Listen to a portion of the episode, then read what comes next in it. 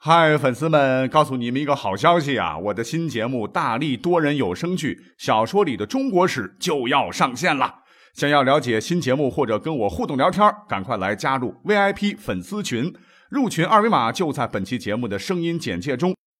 你也可以添加我的小号，拼音大历史加六零六 D A L I S H I 六零六，然后拉您入群，我在那儿等你。管他正史野史。这里只有大历史，大力讲的历史正在播出，欢迎大家收听本期节目。我们之前呢讲过一些称谓的内容，看起来好像点击率还可以啊，蛮受大家欢迎的。所以呢，这个系列还得要往下做。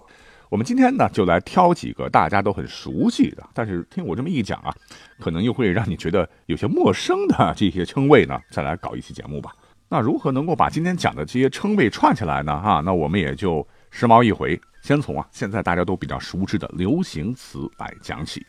我们先讲第一个，有一句很霸气的话是出自赵本山的小品《说事儿》，不知道各位还有没有印象啊？其中有一句台词是这样讲的：这个赵本山说啊，你大妈已经不是你六年前的大妈了，而你大爷永远是你大爷。那这段台词效果挺好的，也让大爷火了起来。那他这句话的含义就是，通常指赞美一方，对另一方呢却表示蔑视的意思。白话翻过来就是，你永远也赶超不了你牛叉的长辈。那问题来了，对于大爷这个称谓，喜欢历史的小伙伴们啊，有没有想过它的由来呢？我们就把这个大爷拆分来讲吧，先单讲这个爷这个字儿。那现在一般理解呢，这这个爷那就是爷爷的意思啊。可是，在古代呢？各位知道吗？这个“爷”其实是另有所指。比方说，在唐朝以前，“爷”啊就不是爸爸的爸爸了，而是直接表示爸爸。那个时候，除了“爷”表示爸爸，还有“兄兄”兄弟的“兄”，也可以用来这个称呼爸爸啊。现在听起来好像敢跟老爹这个称兄道弟，真不想活了啊。那么我们去查查这个字的起源吧，啊，你会很有意思的发现，这个“爷”字在甲骨文经文当中啊，压根儿就没有这个字。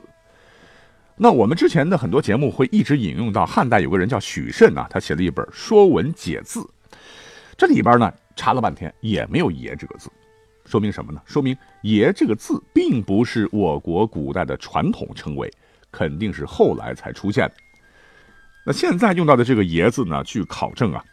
最早这个字啊是被收录到南朝的齐呃一些书里边的，也就是说，爷爷的这个爷字呢，呃，最早是由南北朝时期创造出来的，它是有一个过程的。这个爷字呢，最早是由这个耶字演变而来的，哪个耶呢？耶稣的耶。耶字一般情况下我们在文言文当中常用作语气助词啊，比如说意味此耶。岂可进也？除了被当做语气助词呢，当时在极少情况下也可以用来指代父亲。你比方说，在东晋的时候，我们都经常举他哈。呃，这个书法家王羲之啊，写过一个《告江帖》，里边有句话叫“汝母子家否？立否？耶告。”《告江帖》江啊，就是他女儿的一个辈分。也就是说，王羲之当时就问孩子，他说：“你妈身体状态好着没？”最后的耶告就是落款父字的意思啊，爸爸写的字。同样，我们非常熟悉啊，北魏时期的这个木兰诗当中也有这么一句，那讲起来很多朋友也会背了哈，是“军书十二卷，卷卷有耶名。阿耶无大儿，木兰无长兄。阿耶就是爹地。后头呢，随着这个语言文字的丰富啊，人们就用形声方法来造字。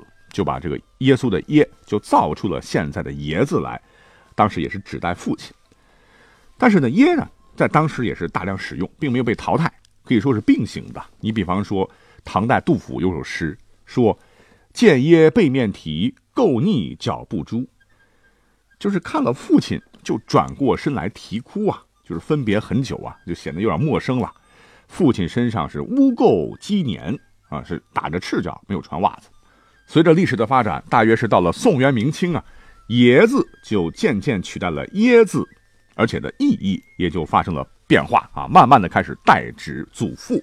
但是这个过程也是逐渐的啊，像明朝人写的这个《西游记》里边，在第四十二回，这个孙悟空啊，就对当时的红孩儿说：“贤郎，你却没理，哪有儿子好大爷的？”这里的爷呢，显然是指父亲啊。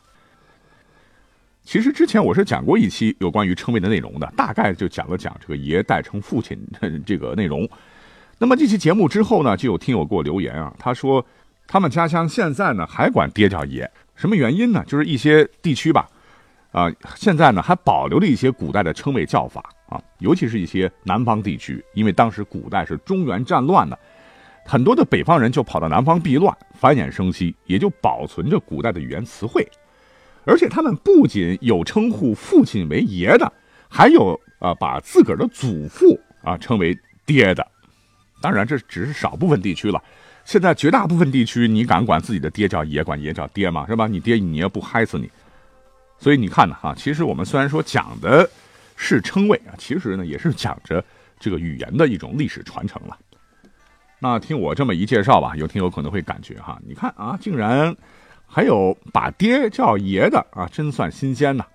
其实平时生活当中啊，我们也时不时的会用到，只是我们就是用的时候是潜移默化，没有仔细琢磨罢了。我们就简举个简单例子，比方说，你看这爷俩，其实就等同于你看这父子俩，对吧？这里边的就是一个典型的把爷当爹用的例子。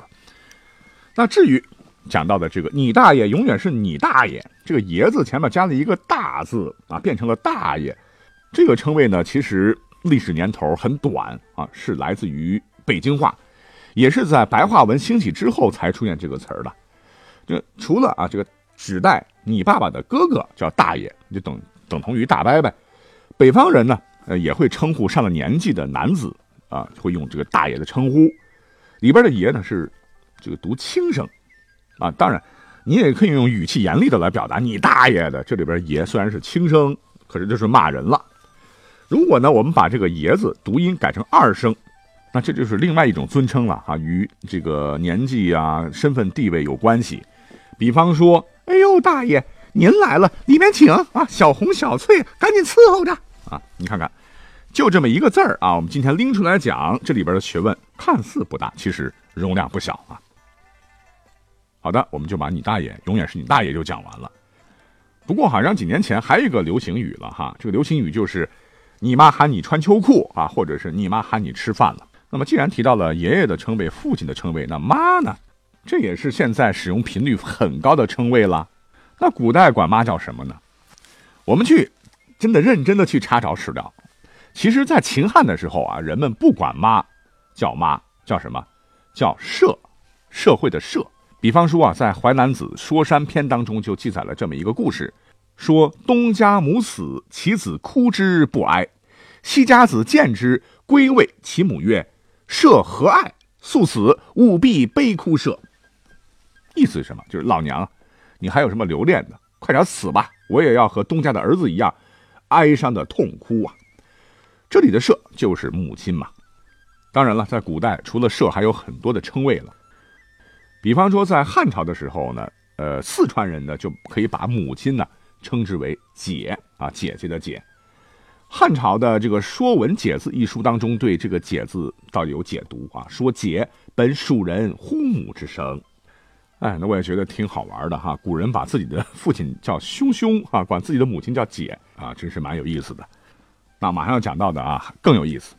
在南北朝时期呢，这个母亲呢又被称之为家家。就是过家家那个家家，那我仔细去找了找史料啊，这个有一本书叫《北史》，里边有篇文章叫《南阳王朝传》，那讲的就很清楚了，说朝兄弟皆呼父为兄兄，嫡母为家家，乳母为子子，父为妹妹。意思就是说呢，北齐时期的南阳王高朝，高朝啊，和他的兄弟们都称呼父亲为兄兄，母亲为家家。奶娘为子子，姊妹的子；妻子为妹妹。那甭管现在听起来多怪吧，那时候呢，你就必须得这么叫啊。后头啊，到了唐朝的时候，唐朝的老百姓可以在非正式的场合呢，管自个儿的母亲叫阿娘或者是娘娘；在比较正式的场合呢，就可以称之为母亲。这也是现在哈我们非常正式的、非常尊敬的称我们老娘为母亲的由来。宋朝的时候呢，除了可以管妈叫母亲啊，其实也是可以称妈妈为姐姐的。有本书叫《四朝文件录》中就介绍这么一个事儿，说当时南宋的第一个皇帝宋高宗赵构啊，想立妃子吴氏为皇后，他就对吴氏说道：“说四姐姐归，当举行，就等姐姐从北方归来的时候，就举行册封你皇后的典礼啊。这不是说等他的 sister 啊，是等他的 mother，也就是宋高宗的母亲为太后。”等等吧，我现在也有个疑问啊，就是不知道现在啊，管妈叫姐姐的，现在咱们的有些个别地区还存不存在这样的叫法啊？反正是我生活的这个北方的地区吧，我是没有听过还有这种叫法的哈。呃，是管自己的妈妈叫佳佳、姐姐、娘娘，那这些个非常古老的传统的称谓是通通是不能用了哈，要不然你妈就不是喊你回家吃饭了，扫帚疙瘩在家里等你啊，要打你屁屁。好了，我们再补充一点吧，哈，你比方说我们现在都称呼自己的老娘叫妈或者妈妈，那这个词又是从何而来呢？